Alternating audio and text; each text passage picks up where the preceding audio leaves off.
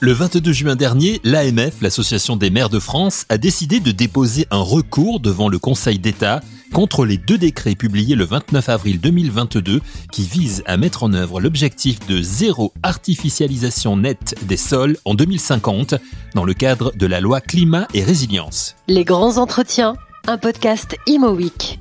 En pratique, la loi interdit la construction de nouveaux ensembles commerciaux de plus de 1000 mètres carrés et soumet à une dérogation du préfet les constructions de plus de 3000 mètres carrés. Nous en parlons aujourd'hui avec maître Azoline Moreau, avocate au sein du cabinet Horatio Avocat, spécialisée en droit public, droit de l'urbanisme et de la construction.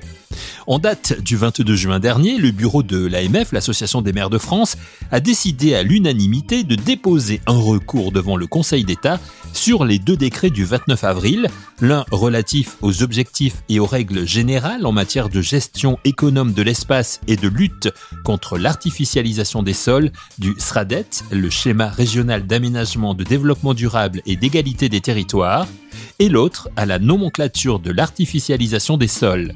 Avant de parler du recours, pouvez-vous, maître Moreau, nous dire ce que contiennent exactement les deux décrets du 29 avril? Oui, alors ce sont deux décrets qui viennent apporter des précisions sur la loi climat et résilience. Le premier de ces deux décrets euh, va définir un peu plus précisément euh, la notion d'artificialisation des sols qui, était, qui avait déjà été euh, définie, hein, bien évidemment par la loi euh, climat et résilience, et qui introduit aussi une nomenclature euh, des surfaces dites artificialisées et des surfaces non, non artificialisées. Donc on a désormais cinq catégories de surfaces dites artificialisées et trois non artificialisées. Le second décret, lui, vient préciser euh, l'insertion euh, des objectifs de lutte contre l'artificialisation des sols dans le schéma stratégique, le document d'urbanisme euh, à l'échelle régionale qui est le SRADET. Et il vient nous indiquer notamment que ce document va pouvoir fixer bien évidemment des objectifs chiffrés, mais aussi les moyens d'y parvenir. Il dit une deuxième chose qui est importante, c'est que ce document va pouvoir établir une liste de projets qui vont être d'envergure nationale ou régionale, des projets importants, d'intérêt général, euh, qui vont non pas être décomptés au niveau local, au niveau de la part d'artificialisation des sols, mais au niveau euh, régional. C'est une différence importante pour un projet important. On ne va pas, euh, on va pas tenir compte de, de l'artificialisation euh, donc au stade local, ce qui, ce qui, veut dire en fait que, que certaines certaines communes vont, vont, perdre une part des possibilités d'artificialisation, on vont devoir faire plus d'efforts euh, au niveau régional que d'autres. Et quand on sait qu'aujourd'hui on manque de, construction, effectivement, c'est peut-être pour ça. Est-ce que c'est à cause de, tout cela qu'il y a eu un recours de l'Association des, maires de France? Notamment. C'est pour ça, et, l'un des, motifs hein, euh, les plus importants, hein, et, qu'on retrouve en fait d'emblée déjà hein, dans, le cadre de l'élaboration des décrets, euh, les remarques des élus, c'est vraiment sur la, complexité, complexité de ces, de ces décrets, de ces notions, et surtout sur le fait qu'ils ont été publiés dans la précipitation, sans réel euh, consultation, sans étude d'impact. Mmh. Et, d'ailleurs, il y a eu un avis défavorable euh, du Conseil national d'évaluation des normes sur, euh, sur, ces, sur ces décrets. Pour ce, pour ce motif-là. Alors j'ai envie de vous demander parce que c'est effectivement les, les, les, maires sont confrontés, enfin les maires, les élus euh, locaux, les élus régionaux sont, sont confrontés à, à, des difficultés importantes. D'un côté, ils ont ces, ces, ces décrets, de l'autre côté, ils ont les, les, professionnels du, du bâtiment notamment qui, qui, qui les poussent à à signer des permis euh, de construction, des permis, des permis de construire. Pourquoi euh, s'attaquer au moyen de deux décrets à l'artificialisation des sols aujourd'hui? En quoi est-elle préjudiciable?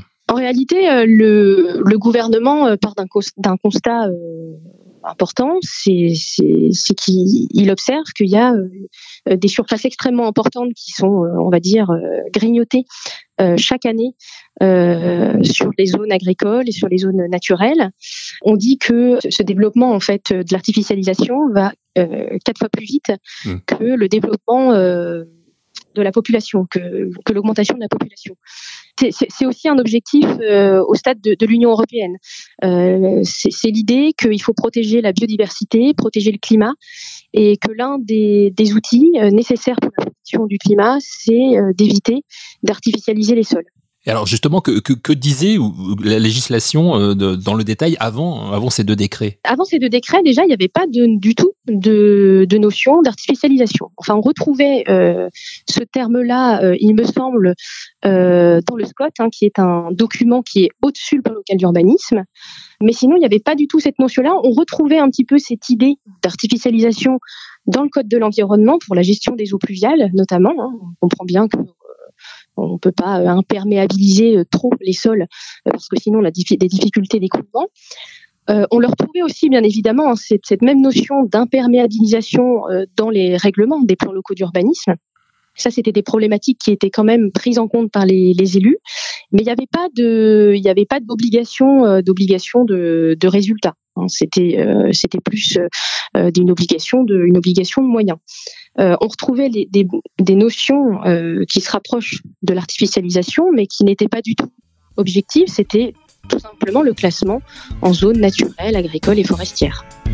Des décrets qui viennent donc combler un vide juridique en matière de non-artificialisation des sols, puisque, avant eux, si je vous écoute bien, Maître Moreau, la notion de non-artificialisation des sols n'existait pas dans le droit français.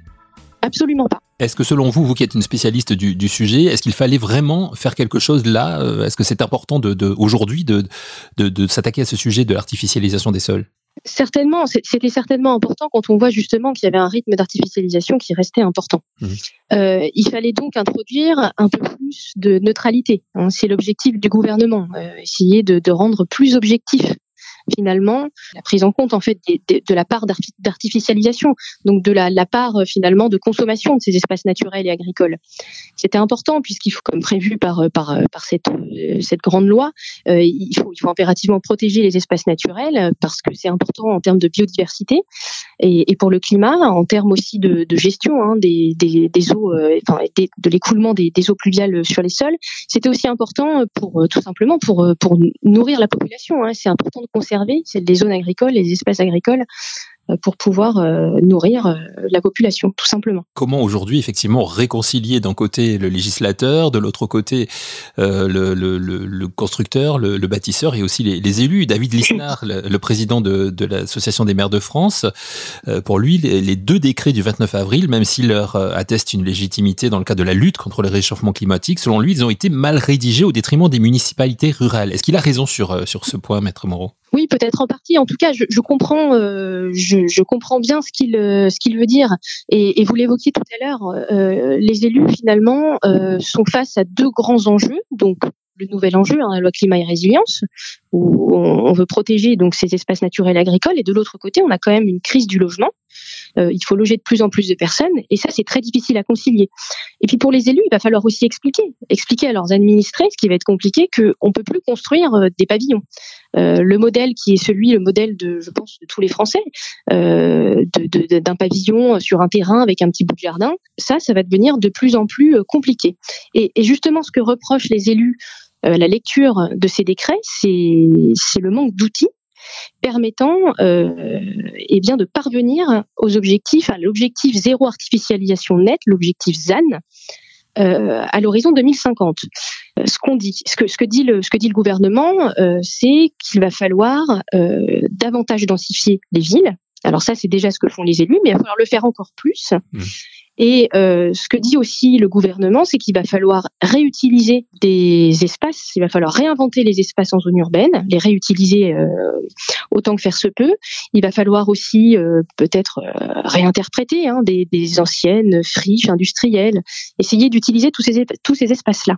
Mais là où c'est compliqué, c'est que les maires, et en tout cas les élus, parce qu'il n'y a pas que les maires, hein, ça se passe à chaque, à chaque stade, à, chaque, à chaque niveau hein, d'élaboration des documents d'urbanisme, il manque d'outils et de moyens financiers. Ce qu'ils disent, c'est qu'on ne nous donne pas euh, des outils pour permettre euh, de densifier davantage les villes. Euh, la seule chose, les seuls outils dont ils disposent, c'est les outils actuels, c'est la rédaction des règlements des PLU. Donc on va pouvoir eh bien, aller un peu plus haut en hauteur, on va pouvoir densifier davantage. Et on va même pouvoir aussi imposer une densité minimale des, des constructions sur les terrains. Mais euh, là, là où c'est aussi complexe, c'est qu'on donne pas forcément des moyens financiers parce que acheter en zone agricole, on sait tous que c'est beaucoup moins cher qu'acheter en zone urbaine.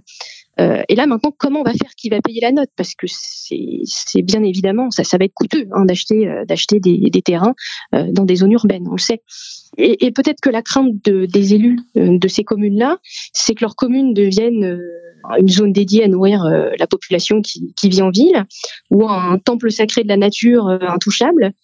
Et, je peux les comprendre. Je peux comprendre que leurs inquiétudes, c'est qui est une inquiétude euh, au regard de la dévitalisation euh, de, ces communes qui sont déjà euh, en partie désertées. Mais quand on voit aujourd'hui une population qui, depuis la, crise sanitaire, a décidé un petit peu de quitter les grandes zones urbaines pour aller de plus en plus vers des zones rurales, est-ce que c'est pas une réponse aussi à, justement à, ces recours?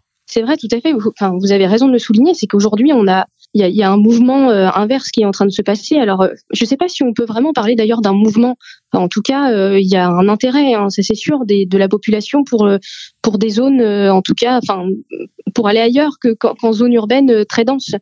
et, peut-être que, que cette loi ne tient pas compte de cette de cette envie-là.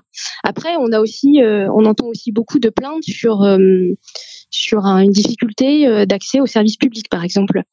Euh, et là aussi, l'objectif de cette loi, euh, c'est aussi de se dire, bah, si on veut être proche des services, il faut aussi densifier. C'est-à-dire qu'il faut qu'on soit peut-être plus nombreux autour des services plutôt qu'attendre que ce soit les services publics qui viennent toujours vers nous. Alors c'est un sujet extrêmement complexe. C'est un peu, il y, y a, un peu l'idée du poisson qui, qui, se mord la queue. Comment on avance au milieu de tout ça? Ça, ça je, je, pense que ce sont les élus euh, lors de l'élaboration principalement des plans locaux d'urbanisme, des SCOT, euh, qui vont euh, pas à pas essayer de, trouver cet équilibre, parce que c'est ça, c'est trouver un équilibre entre les différents enjeux et, et cet, équilibre va être peut-être encore plus précaire avec avec l'application de, de, cette nouvelle loi et, et de ces décrets d'application. Donc, est totalement légitime ce, recours de, l'AMF. Légitime, en tout cas, on, comprend, euh, on comprend le sens. C'est-à-dire que, indépendamment euh, des questions juridiques hein, qui doivent être qui doivent être évoquées dans la requête, euh, je, je, pense qu'il pose des questions légitimes et, en tout cas, il retranscrit les, des craintes qui sont elles légitimes des élus. Il y a quelques instants, maître Azoline Moreau évoquait le rêve des Français de posséder un pavillon avec un jardin.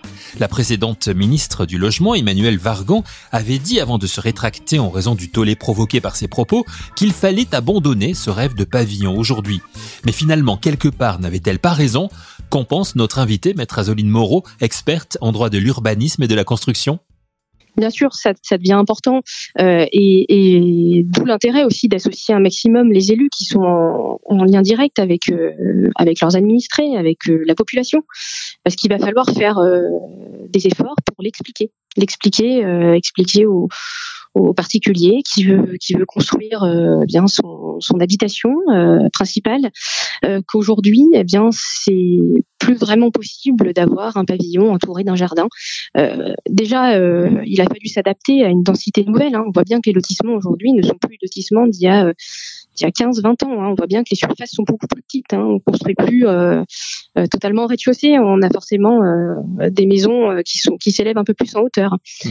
Mais maître Moreau, le fait de déposer ces deux recours au Conseil d'État donne-t-il à, l'AMF des chances de, succès? À savoir, le gouvernement, si le Conseil d'État va dans le sens de, de l'Association des maires de France, devra-t-il revoir les deux décrets?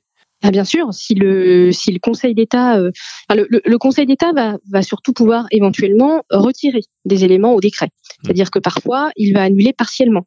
Il va dire que tel article euh, n'est pas régulier et prononcer l'annulation. Ce qui peut obliger derrière effectivement le gouvernement à revoir sa copie. Alors dans le contexte actuel, ça, risque d'être un peu compliqué euh, vu l'assemblée que nous avons aujourd'hui. Revoir ces, deux décrets risque de prendre plus de temps, non? Euh, ça prendrait du temps, oui, c'est possible, mais en même temps, c'est aussi euh, l'objectif, je pense, de ce recours. C'est de demander euh, davantage de discussion, davantage de collaboration avec les élus hein, pour, affiner, pour préciser ce texte. C'est le principal reproche qui est fait, hein. c'est le manque de concertation. Pour conclure, euh, Maître Moreau, j'ai envie juste de vous demander par rapport à votre, votre expertise justement sur, euh, sur le sujet, comment vous voyez les, les choses avancer en matière de, de, construction, de, de, de logement, de, de, ville de demain? Est-ce que est-ce que est-ce que est-ce qu'on avance positivement quand même? Oui, bien sûr, on avance positivement et il suffit de regarder sur euh, sur les dix dernières années, on voit bien que qu'on densifie davantage et, et, simplement il va falloir faire encore plus d'efforts et, euh, et ça va être, euh, je pense, euh, forcément, forcément bénéfique hein, d'éviter justement ce grignotage des zones agricoles et naturelles, mais ça va se faire par davantage de, de densification. Et de concertation entre les, les bâtisseurs, les architectes, les élus, etc., j'imagine. Tout à fait. Terminons sur cette note d'espoir et attendons de voir ce que le Conseil d'État va modifier sur les deux décrets du 29 avril dernier suite au recours de l'Association des maires de France. Merci à notre experte du jour, maître Azoline Moreau, avocate au sein du cabinet Horatio Avocat et spécialisée en droit public, droit de l'urbanisme et de la construction. Merci à vous d'avoir écouté cette émission et rendez-vous très vite, en septembre, pour une nouvelle saison de Les grands entretiens, un podcast Imo Week.